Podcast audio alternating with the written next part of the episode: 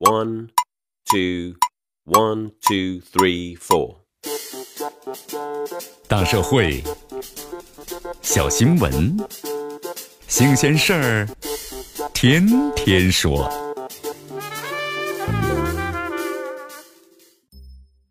朋友们，你们好，这里是天天说事儿，我是江南。一群孩子呀，结队过马路，一辆轿车呢突然冲过来。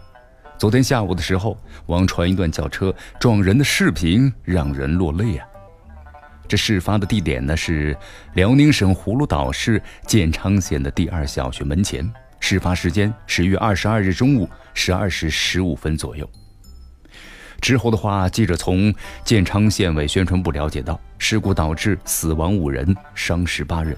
这肇事者呢已经被控制。那么另外呢，根据报道。这肇事者呀，是建昌县老达帐子乡的青牛山村村支书的之子韩继华。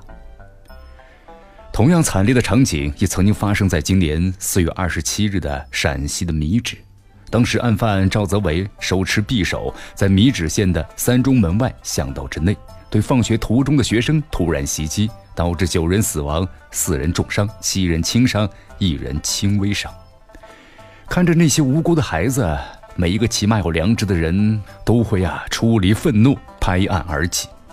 从视频上看，孩子们结队过马路的目标不可谓不大。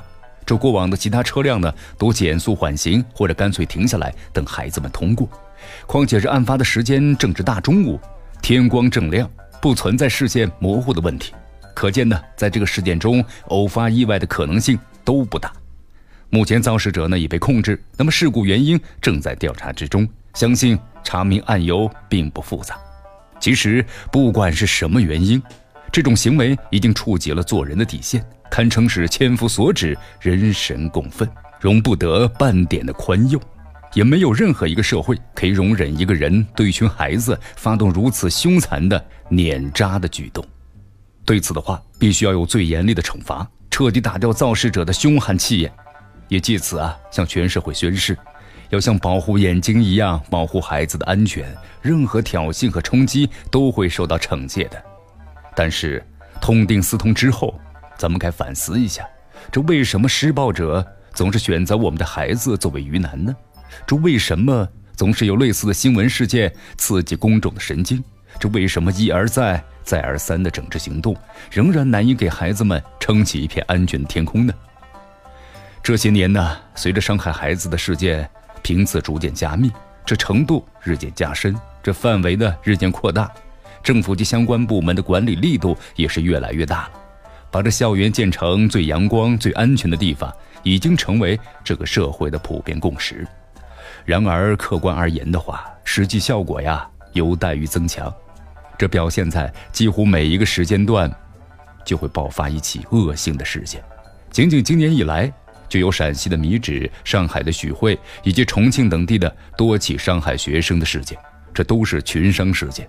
这也表明，在保护孩子的问题上，仍然有太多的欠账。从地方政府及相关部门的治理措施来看，这往往局限于啊头痛医头，脚痛医脚。一旦出事儿呢，往往会风声鹤唳，草木皆兵。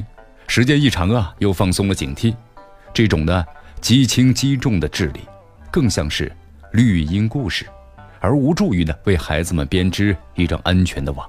当今之际，咱们的各地要持续加力，真正的把学校安全当作重中之重，从制度层面构建的常态化的治理模式，警钟长鸣，常抓不懈。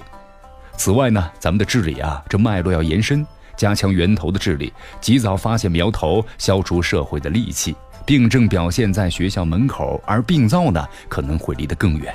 不要等到施暴者到学校门口发飙了才开始重视。孩子们的血呀，不能够白流。孩子们的血啊，写的问号应该得到呢认真的回应。一个正常的社会不能总是被类似的伤痛事件撩拨情绪。这里是天天说事儿，我是江南，明天见。